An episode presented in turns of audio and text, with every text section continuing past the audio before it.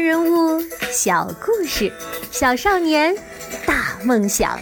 欢迎来到童老师课堂的奇葩名人录。你好，我是童老师。如果你上网搜一下袁爷爷的照片，会发现十有八九他是站在、坐在、蹲在稻田里，隔着照片你都能感受到。在农田上空，火辣辣的太阳当头照着。照片上，袁爷爷抿着嘴，淡淡的笑，手里、眼里、心里都是水稻。从他那张饱经风霜的脸上，你看到的是一个把一辈子都献给了土地的农民。有些文章里是这样介绍袁隆平的：说袁家世代务农。仿佛袁爷爷从小就生在田地里，投身农业是理所当然的事情。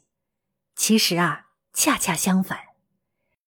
袁爷爷的名字里有一个“平”字，这是为了纪念他的出生地北平，也就是现在的北京。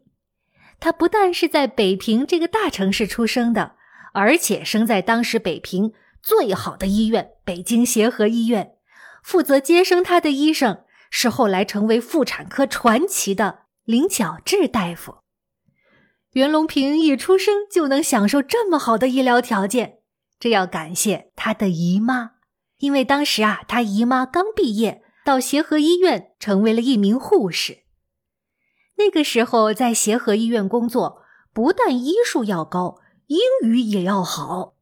袁隆平的妈妈和姨妈自幼在英国教会学校读书，英语啊都一级棒。在一九三零年代的中国，她们是很少有的知识女性。袁隆平从小就跟着妈妈学英语，从 “How are you? This is a book” 学起，到最后呢，达到了看英文电影百分之八九十都能听懂的程度。妈妈还跟小隆平讲尼采。讲哲学，后来上学了，袁隆平觉得学校的英语太容易了，考试的时候从来不用复习都能得高分。我们现在就来听一段袁爷爷的英文演讲，好不好？这是他在接受 World Food Prize 世界粮食奖时的发言。Our experiences showed that expansion of high rice area is a most efficient and economic way to increase rice yield, not only in China, but also in other countries. For example, in Vietnam, the area under high rice was 600,000 hectares last year, and its average yield was 6.4 tons per hectare, which out-yielded the nationwide average rice yield by 40%. 怎么样，佩不佩服？ 很多年以后，袁爷爷写了一封信给已经在天堂的妈妈。他说：“妈妈，每当我的研究取得成果，每当我在国际讲坛上谈笑风生，每当我接过一座又一座的奖杯，我总是对人说。”这辈子对我影响最深的人，就是妈妈您啊！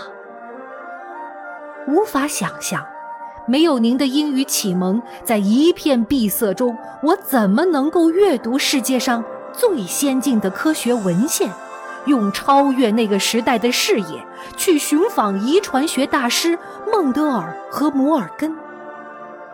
我无法想象。在那段颠沛流离的岁月中，从北平到汉口，从桃园到重庆，没有您的执着和鼓励，我怎么能获得系统的现代教育，获得在大江大河中自由翱翔的胆识？我无法想象，没有您在摇篮前跟我讲尼采，讲这位昂扬着生命力、意志力的伟大哲人。我怎么能够在千百次的失败中坚信，必然有一颗种子，可以使万千民众告别饥饿？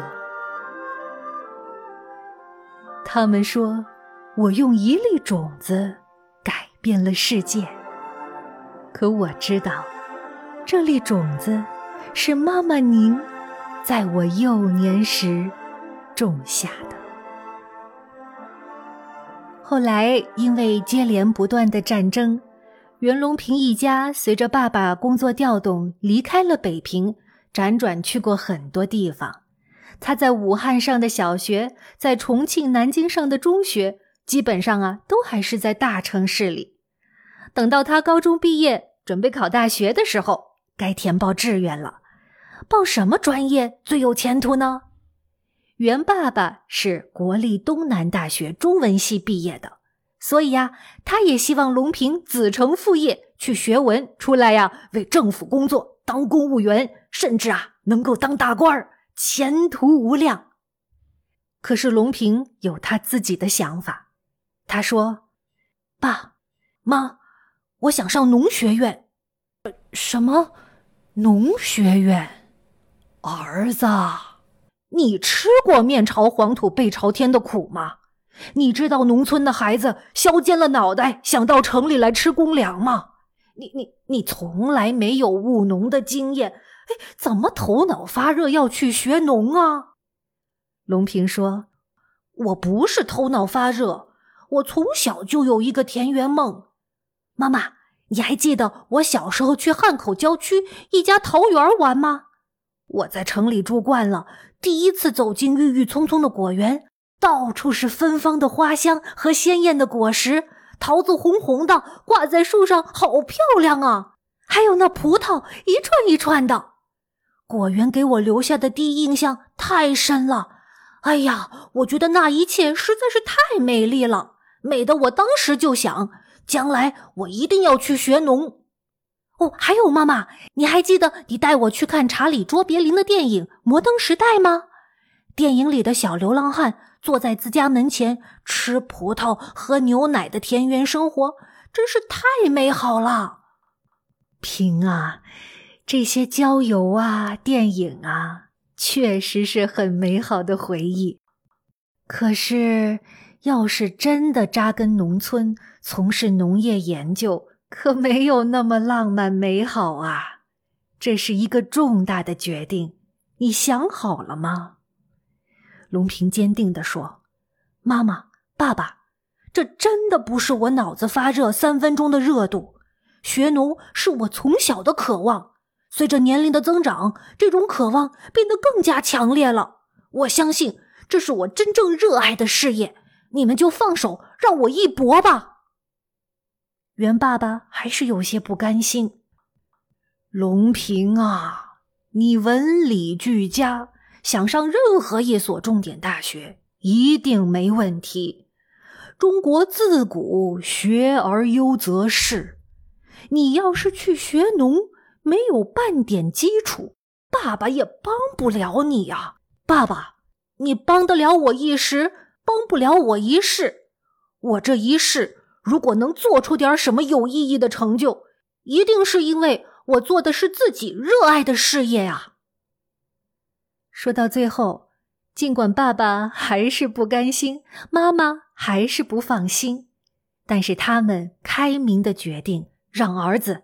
自己做主，袁隆平于是义无反顾的报考了重庆湘辉学院农学系，高高兴兴的跳进了农门。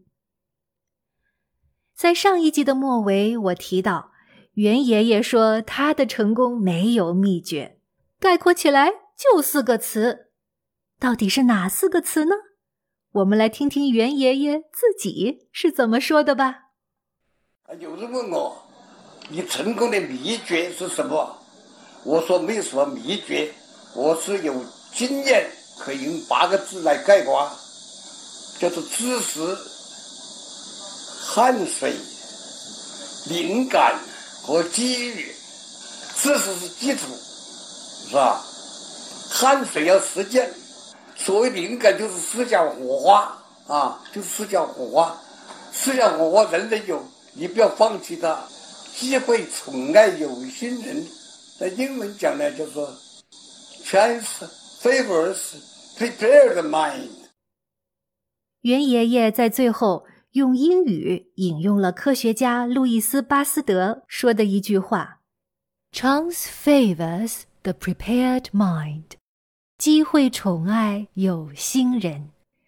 知道了袁爷爷考大学选专业的故事，我还想说，机会也偏爱有理想、有热爱的人。成功的道路是艰难曲折的。能够一直走下去，把成功之路走通的人，一定是有理想、有热爱的人。那么，在袁爷爷追求理想的道路上，他是怎么学习知识？他洒下了多少汗水？他是如何获得灵感的？他寻找的机会又是什么呢？我们下一集再接着说袁爷爷的故事。